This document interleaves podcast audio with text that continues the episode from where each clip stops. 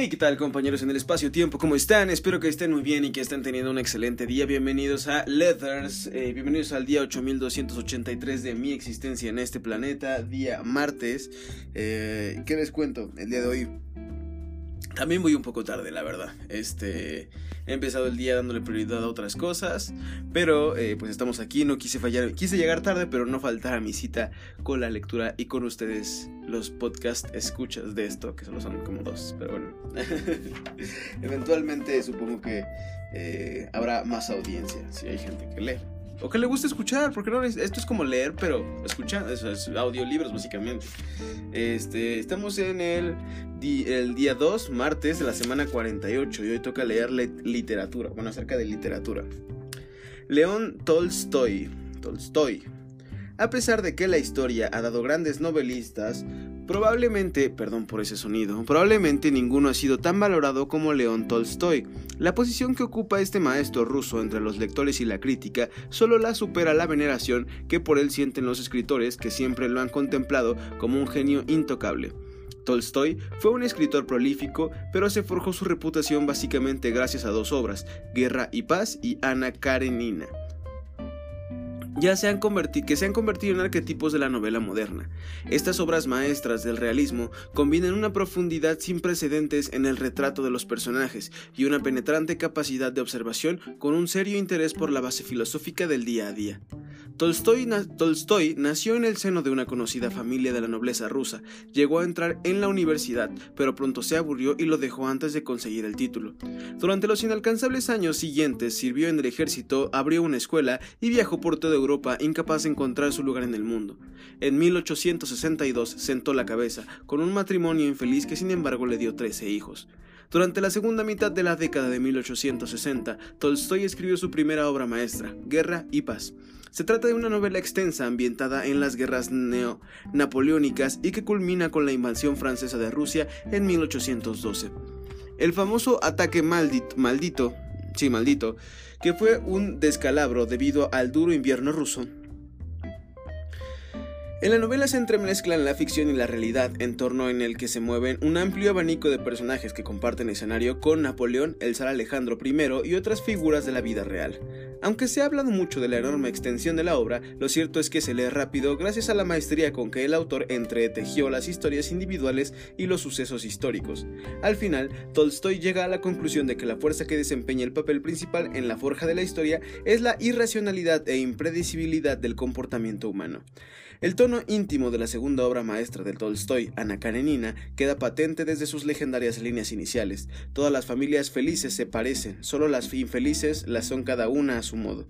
El personaje que da título a la obra es una mujer inteligente y atractiva en busca del amor romántico que su marido, un entregado pero aburrido funcionario público, es incapaz de proporcionarle. Tras enamorarse de un encantador oficial militar, Ana abandona a su marido y a su hijo en pos de este amor, pero a cambio solo recibe el rechazo social por su adulterio. La descripción de Tolstoy de los últimos momentos antes del trágico suicidio de la protagonista en su obra maestra del realismo eh, ¿Cómo? La descripción de Tolstoy de los últimos momentos antes del trágico suicidio de la protagonista es una obra maestra del realismo y se considera uno de los mejores pasajes de la literatura. En sus últimos años, Tolstoy, defendió el pacifismo, la anarquía y el cristianismo devoto. Devoto, pues, ah, perdónenme, ando, ando frío. Renunció a las posesiones materiales por completo, precipitando la separación irreconciliable de su esposa. Tenía el título oficial de conde y descendía de un antiguo linaje ruso. Vaya, vaya, Taku, vaya. Un poquito de León Tolstoy. Eh, un gran novelista. Y al parecer muy valorado por absolutamente todas las personas que escriben. Vaya, vaya. Ahora pasemos al libro de los porqués. Oh, no, esperen, no, no pasemos aún al libro de los porqués. Este, no porque no quiera, sino porque olvidé marcar el libro. Para los que no, para los que únicamente están oyendo, bueno, no hay otra, iba a decir los que están viendo, pero nadie está viendo esto porque no estoy grabándolo en video. Para los que están escuchando esto y a lo que me refiero con marcar es que yo los libros eh, les pongo una marca de en donde me quedé y coloco el separador y olvidé justamente eso. Entonces, ahora sí avancemos a el libro de los porqués, porque justamente como les comenté en el episodio, sí le puse separadores a los libros porque sí me estaba tardando en encontrar el siguiente capítulo. Bueno, Continuemos, el libro de los porqués. ¿Por qué se elevan verticalmente los helicópteros? La característica más apreciada del helicóptero en comparación con el avión es su mayor capacidad de maniobrar, que le permite aterrizar y despegar en casi cualquier sitio, con el único requisito de que la superficie duplique su tamaño, así como quedarse estático en el aire, suspendido y girar sobre sí mismo.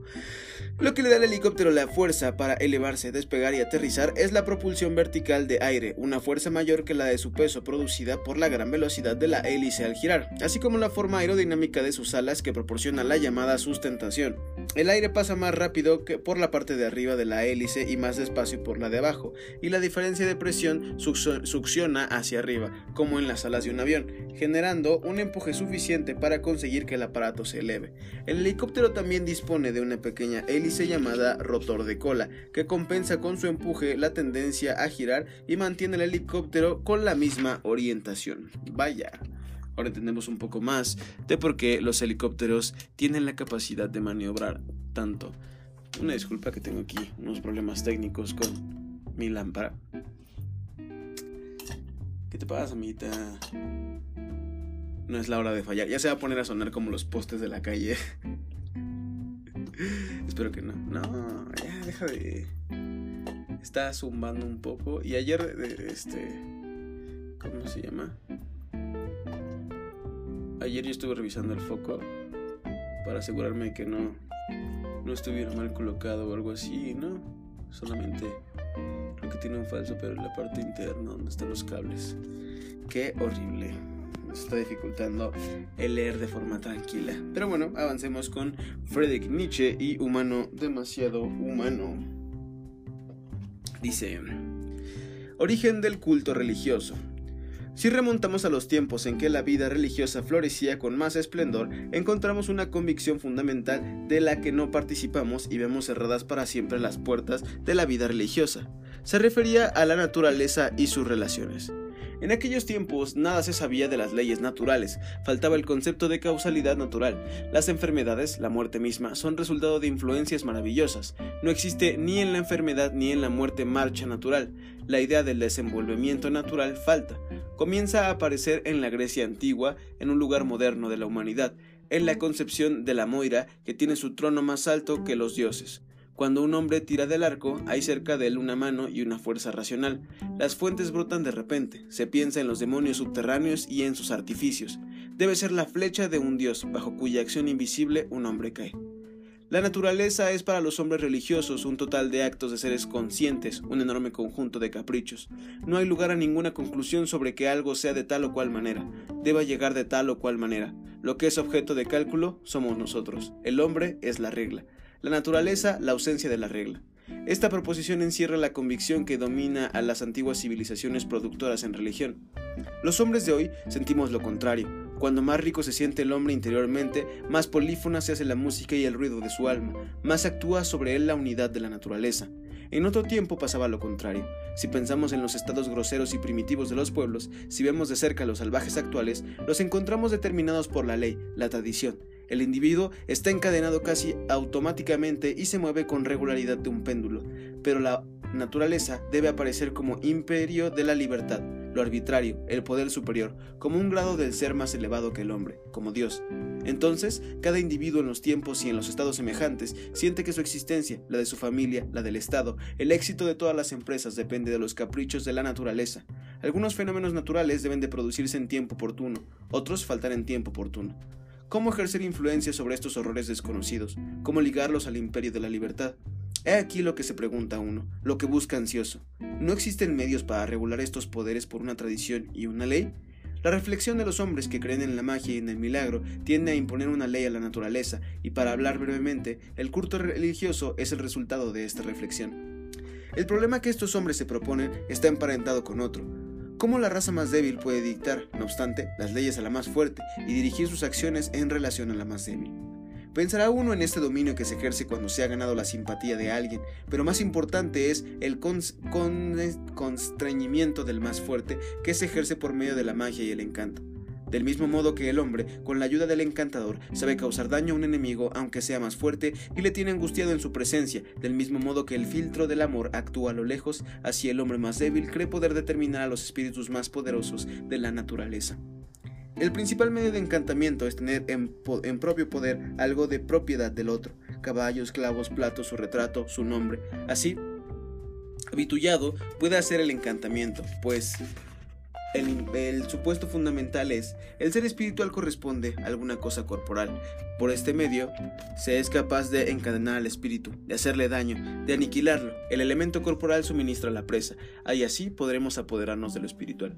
Del mismo modo que el hombre influencia al hombre, influencia también a un espíritu cualquiera de la naturaleza, desde que éste tiene un elemento corporal por donde puede cogérsele. Lo que tiene cuerpo es accesible al encantamiento, y por lo mismo también lo son los espíritus de la naturaleza. Si un dios está directamente ligado a su imagen, se puede ejercer contra él dominio directo, rehusando alimentarle por medio de los sacrificios, flagelándole, encadenándole, etc. Estas relaciones mágicas con la naturaleza dan origen a las innumerables ceremonias y cuando se han hecho demasiado barullo se esfuerza uno por ordenarlas, sistematizarlas, de manera que crea asegurarse la marcha favorable de la naturaleza, en especial de la gran evolución anual, por la marcha correspondiente de un sistema de procedimiento. El sentido del culto religioso, es determinar y alistar la naturaleza en provecho del hombre, por tanto, imprimirle un carácter de legalidad que no tiene de antemano, mientras que en la época actual es la legalidad de la naturaleza la que se quiere conocer para penetrar en ella. El culto religioso descansa en las ideas de encantamiento de hombre a hombre, y el encantador es más antiguo que el sacerdote. El hombre, aun en grados inferiores de civilización, no se halla frente a frente de la naturaleza en la situación de un esclavo. No es el servidor pasivo en el grado griego de la religión, en el que se refiere a las relaciones con los dioses olímpicos. Se debe pensar en la existencia común de dos castas, una más noble, más poderosa, la otra menos noble, pero ambas eh, correspondiéndose en cierto modo por su origen, que son de una sola especie. En esto consiste la nobleza de la religiosidad griega. ¿Qué? ¿Qué acabo de leer? El origen del culto religioso. ¡Wow! Nietzsche de repente te vuelas unos textos muy grandes, los cuales no llego a comprender, pero los cuales me agrada leer también. Vamos a pasar ahora a las constantes universales, magnitudes inamovibles en un universo cambiante. Pasamos de filosofía profunda a astrofísica profunda. ¿Por qué? Porque aquí así es, o sea, aquí eh, convivimos con eh, primero filosofía que nos vuela la cabeza y después con números que no comprendemos. ¿Por qué? Eh, 8283. Eh, pues básicamente porque quiero tener referencias. no es broma. Leo porque quiero tener referencias este, de cosas. Y pues si algún día se requiere, eh, poder armar un rompecabezas. Entiéndase por, por rompecabezas cualquier proyecto con la información que he recaudado a través de mis lecturas. Pero bueno, estamos por terminar en este, las constantes universales, el subtítulo de, denme un segundo, el cubo de las teorías. Hablábamos de cómo quieren conjuntar mecánica clásica, mecánica cuántica, relatividad especial y teoría cuántica de campos. Entonces, continuamos en donde nos quedamos. Volvamos al origen del cubo. Eh, mecánica cuántica. Para describir los movimientos de los planetas en torno al Sol o sistemas similares, no se puede mantener el valor de g igual a cero, sino que hay que moverse sobre el, eje vertical. Entramos así en el dominio de la gravitación newtoniana. Einstein generalizó esta teoría cuando las constantes g y 1 sobre c aparecieron explícitamente en sus ecuaciones. Con ellas se llega al dominio de la relatividad general. Los últimos dos vértices del cubo corresponden a teorías que aún están por construir a pesar de los esfuerzos de muchos y brillantes físicos y matemáticos. La gravitación newtoniana cuántica debería incluir las constantes g y h y contener como casos particulares a la gravitación newtoniana al tomar h igual a cero y la mecánica cuántica al tomar g igual a cero. Por último, está la teoría que englobaría a todas las demás, llámese relatividad general cuántica o más pomposamente teoría del todo, del inglés Theory of Everything. El cubo de las teorías pone de relieve el papel especial que desempeñan las constantes C, G y H. Su aparición o su cambio de estatus se asocia en las principales revoluciones teóricas de la historia de la física. En cada caso han hecho surgir nuevos conceptos más generales y sintéticos que los anteriores. Estas constantes conducen a una unificación de las teorías y permiten definir sus dominios de validez de las teorías. Por ello las llamamos constantes universales. Wow. Según, bueno, este libro ya tiene un poco de, de, antigüedad. Este tío, ¿cómo se llama? Que acaba de fallecer, Stephen Hawking, sacó un libro respecto a la teoría del todo, ¿no? No lo he leído, digo. Sí, apenas leo estos. Pero por ahí también vi otro video de un canal en YouTube que se llama El Robot de Platón, en donde decían que no estaba bien, o sea, no estaba terminado de explicar completamente del todo, sino que era una aportación en avance hacia la teoría del todo, pero no, no necesariamente ya está explicado o ya están unificadas todas estas teorías. Lamentablemente, digo también, o sea, ¿qué, más nos gustaría poder avanzar un paso en comprender el universo? Pero eh, no siempre se puede. En fin, avancemos ahora con el libro de Mark Freeman, Entrena tu mente. Estamos en el capítulo de la meditación y vamos a pasar a leer el subtítulo. Pero, ¿qué pasa si intento meditar y no funciona? estoy viendo cuánto contenido tiene. Vamos a leer hasta la página 71 y empecemos. Pero, ¿qué pasa si intento meditar y no funciona? Contarle a alguien que trataste de meditar y no funcionó es como decirle que intentaste levantar pesas y no sirvió, ya sea que no lo hiciste de forma constante durante el tiempo suficiente, trataste de obtener algo que no ofrece, practicaste más las habilidades que empeoraron tu salud o estás haciendo una combinación de todo lo anterior, la meditación sirve. Es muy fácil lograr que funcione para ti. Solo necesitas meditar y conseguirás una, con satisfacción el propósito de esta práctica, la cual es meditar. Tendrás éxito si lo haces, no hay, no hay nada más que perseguir. Cuando la gente encuentra barreras para la meditación, por lo general están luchando con los conceptos que vimos al principio del libro, es decir, no abordan la salud mental y la buena forma emocional como prácticas, tratan de ser como rocas que no piensan ni sienten y curan los síntomas en vez de resolver los problemas. Veamos cómo los conceptos de los capítulos anteriores se aplican en la práctica de la meditación. Barrera 1. No percibes la salud mental y la buena forma emocional como ejercicios. En la introducción vimos cómo estar en buena forma cardiovascular y emocional son similares, te presionas con las experiencias difíciles y sigues adelante. A través de esta práctica regular, mejora tu rendimiento, ah no, tu resistencia, flexibilidad y fuerza. La buena forma emocional, al igual que la cardiovascular, es algo que puedes cambiar de forma directa. Debes hacer ejercicios regulares para formar tus límites y a través de estos ejercicios mejorar tu buena forma. La meditación es una práctica que te ayuda a forzar esos límites. Cuando te sientas o recuestas para respirar en el presente, experimentarás sentimientos o pensamientos y sensaciones físicas que no te gustan. Esto te da la oportunidad de construir tu capacidad de manejarlos. Al inicio es bastante probable que sea frustrante. Surgirán pensamientos sobre cosas que te arrepientes de haber dicho, te sentirás abrumado por sensaciones físicas o de forma automática empezarás a tranquilizarte de que no eres una persona estúpida, de que no eres una persona estúpida y horrible. Tendrás discusiones en tu cabeza con exnovios y novias actuales, te inundarán emociones que habías estado ocultando, quizá pases todo el tiempo preocupándote por el trabajo y luego enojándote por desperdiciar el tiempo de la meditación y ser malo en ella. Todo esto es normal. Tener cosas en tu cabeza sin importar cuáles sean es completamente natural, perseguirlas también. Pero por eso empezamos a practicar la meditación, para aprender cómo traer nuestra conciencia de regreso al presente. Como muchas veces dice mi maestro de meditación Ronich Rjinic, cuando llegamos, nos sentamos en su sala y respiramos, la práctica es perfecta. Es lo que veníamos a hacer. Notamos cuando empezamos a perseguir pensamientos y juicios y luego traemos nuestra atención al presente. Ese es el ejercicio, la repetición de regresar la conciencia al presente, como levantar una pesa, pedalear una rueda o poner un pie tras otro en el pavimento. Y alcanzamos nuestros límites una y otra vez. No somos capaces de ir más lejos, levantar más peso o mantener nuestra atención más en el presente. Por eso lo intentamos de nuevo. La práctica es traer tu conciencia al momento presente. Hazlo otra vez. Barrera número 2. Intenta no pensar o sentir. Intentas no pensar o sentir.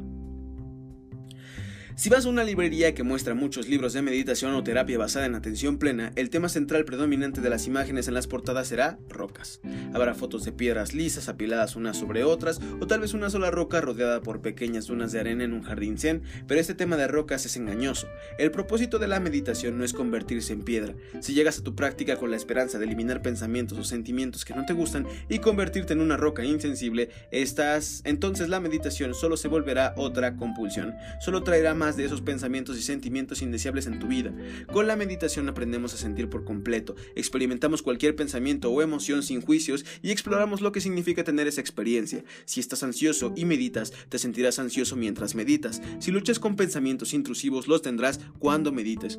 Está bien, es lo que estás experimentando en el presente. Puedes volverte curioso sobre otras experiencias, darles la bienvenida y dejar que se sienten junto a ti mientras meditas. Eres capaz de reconocer que no son tú, sino que son experiencias?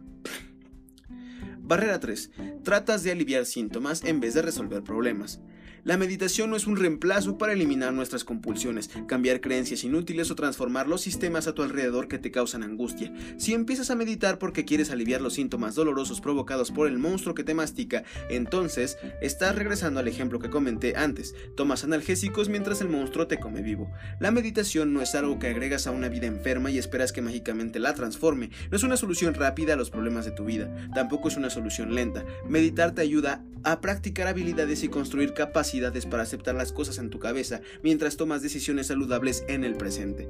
Te ayuda con el manejo interno de las experiencias que no te gustan para mejorar la habilidad de transformar tu vida, pero todavía tienes que hacer los cambios, ya sean cosas que haces o que te pasan, si empiezas a meditar porque estás estresado en el trabajo, laboras en un ambiente nocivo, te enganchas en comportamientos que te angustian o lo que sea, no esperes que la meditación lo cambie. Solo serás una persona que trabaja en un ambiente nocivo y medita, o alguien que procrastina todo el tiempo y también medita, si te convences de hacerlo. Así que haz los cambios. Practica la meditación para construir tu capacidad para hacer esas transformaciones.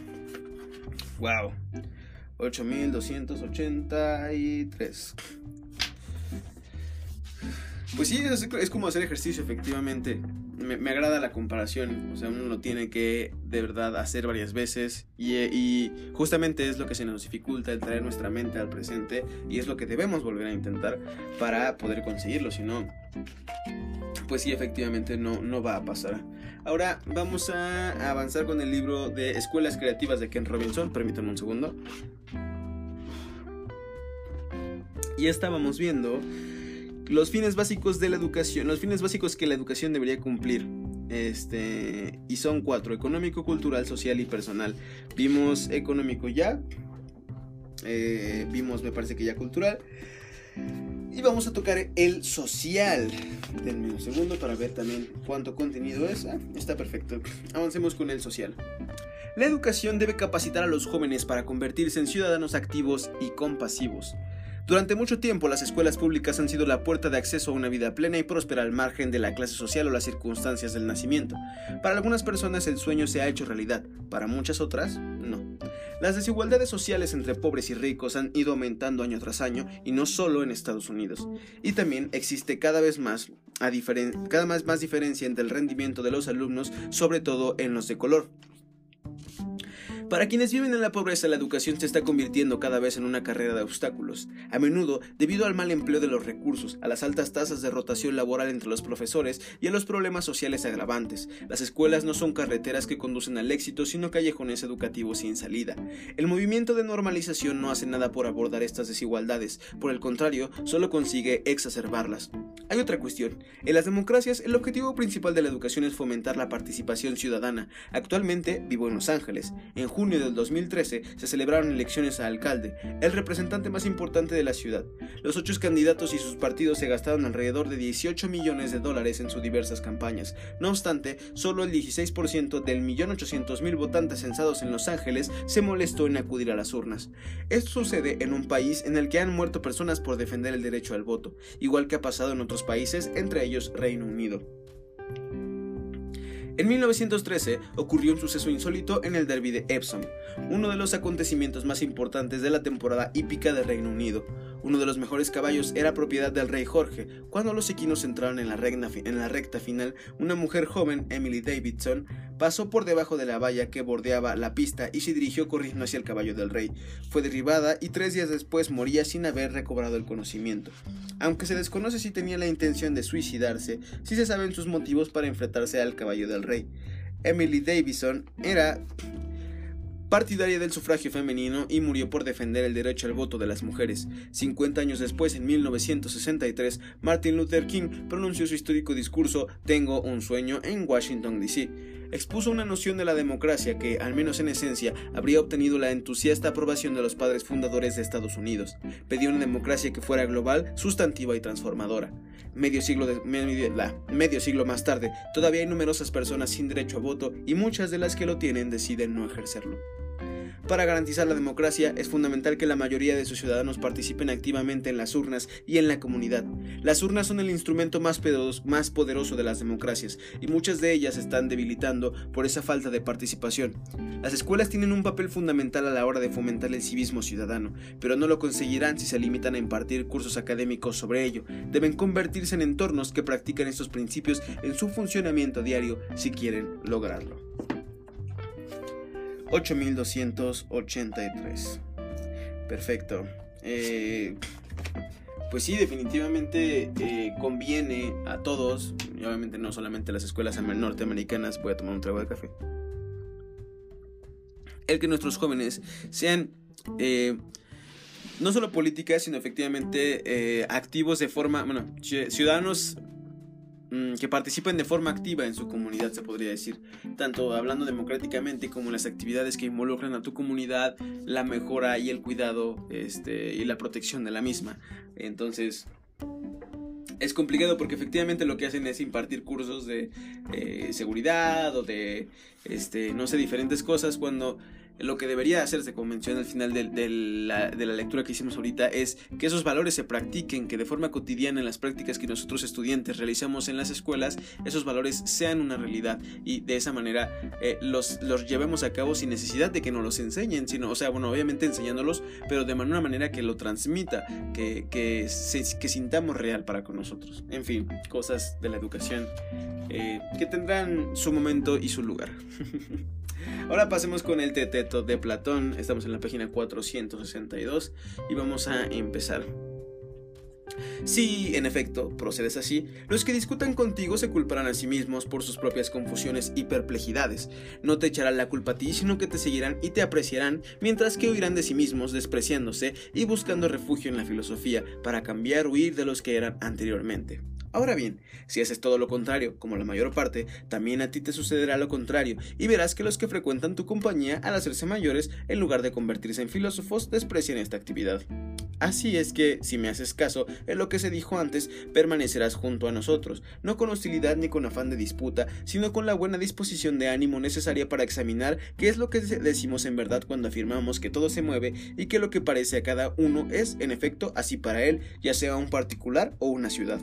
Partir de ello, es como podrías investigar si el saber y la percepción son lo mismo, o cosas diferentes, pero no cómo se hace un momento, o cómo a partir del uso habitual de frases sin nombres que la mayoría trata de antojo, ocasionándose unos a otros toda clase de perplejidades. Esta es la ayuda, Teodoro, que he podido aportar a tu amigo. Es lo que puedo brindarle una ayuda escasa, como corresponde a unos escasos recursos. Si él viviera, se hubiera podido defender a sí mismo de una manera mucho más eficaz. ¿Bromeas, Sócrates? Porque la defensa que has hecho de este hombre ha sido extraordinariamente vigorosa. Muy bien, amigo, dime, ¿Te has dado cuenta del reproche que contenían las últimas palabras de Protágoras al decir que estábamos dirigiendo nuestros discursos a un niño y valiéndonos del temor que lo infendimos para polemizar contra sus afirmaciones? Además de tomar a chanza nuestra intervención, ensalzaba su doctrina de la medida de todas las cosas y nos exhortó a tomar en serio su argumentación, ¿no es así? Sí, Sócrates, ¿cómo no voy a darme cuenta? Y bien, ¿propones que le hagamos caso? Desde luego que sí. Pues bien, estás viendo que todas las personas aquí presentes son niños excepto tú, de manera que si hemos de hacer caso a este hombre, tú y yo somos los que tenemos que preguntar y responder y tomarnos en serio su doctrina para que no pueda hacernos el reproche de que no la examinamos atentamente y nos limitamos a bromear con adolescentes. ¿Es que Teeteto no podría seguir la investigación mejor que muchos que tienen ya una poblada barba? Pero no mejor que tú, Teodoro. Así es que no pienses que yo estoy obligado a defender a tu difunto amigo de todas las formas posibles y tú de ninguna. Veamos, buen amigo, sigue un poco, por lo menos hasta que sepamos si eres el que debe de proporcionar la medida en cuestión de figuras geométricas o pueden todos bastarse a sí mismos, igual que tú en astronomía y en todo lo demás en lo que sobresalen tan merecidamente. Si uno está sentado a tu lado, Sócrates, no es fácil abstenerse de dar razones. Hace un momento no tenía ni idea de lo que decía cuando afirmaba que no me obligarías a desnudarme como hacen los lacedemonios. Pero me parece que te asemejas más bien a, es Escirón, pues los lacedemonios le piden a uno que se marche o se desnude, mientras que tú me parece que haces más bien el papel de Anteo. Al que se te acerca no le dejas ir antes de haberlo desnudado y de haberle obligado a enfrentarse a, a tus razonamientos. Has hecho una comparación muy buena de mal que sufro, Teodoro. Sin embargo, aún soy más obstinado que ellos, pues he encontrado a muchos, Heracles y Teseos, que tenían gran dominio de la argumentación y me han dejado bien abatido sin que yo abandone en ningún momento. Tan terrible es el amor que se ha apoderado de mí por esta clase de ejercicios. Así es que no rehuses el beneficio tanto a ti como a mí. Nos, nos, puede, nos pueden traer un enfrentamiento de esta naturaleza. Vaya, vaya. Eh, cuando alguien quiera discutir con ustedes, este, eh, y ustedes sí posean buenos argumentos, eh, díganle, no evitemos este ejercicio que está a punto de suceder entre tú y yo, esta discusión que nos puede llevar a elevar nuestras reflexiones. este, no, Sócrates, sí te adoro, así debe ser. Así es, muchachos, así es como termina el Leathers de este día. Una disculpa por llegar tarde. En fin, o sea, muy poca gente lo escucha. Yo hago episodios para mí, porque yo leo para mí. Y quien quiera escuchar esto, muchas gracias por escucharlo. Vamos a hacer brevemente el resumen.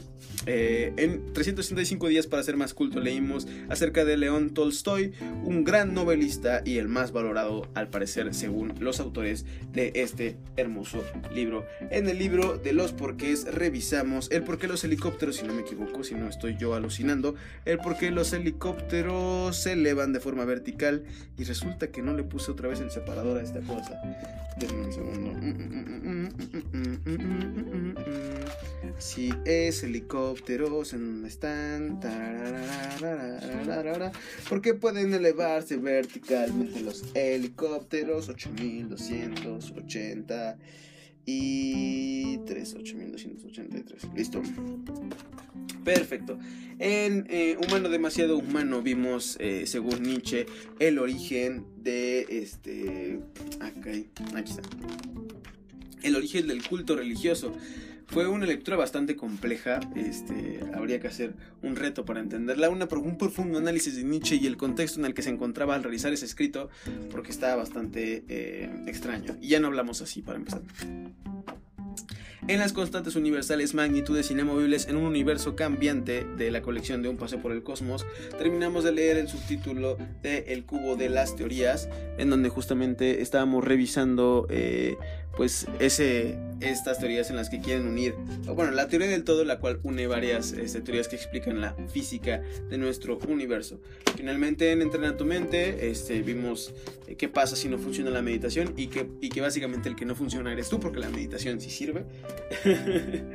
en Escuelas Creativas de Ken Robinson revisamos eh, uno de los aspectos que tendría que tener en cuenta la educación y hablábamos justamente del social y de cómo eh, los alumnos tienen que involucrarse de manera activa en su comunidad. Y finalmente, en el robot de Platón, eh, leímos una parte de la discusión, otra parte más, de la discusión entre Sócrates y Teodoro, este, a punto de entablar una, ¿cómo se puede decir? Una batalla verbal. Sería más, sería divertido con algunas ilustraciones, tipo, te lo resumo o algo así.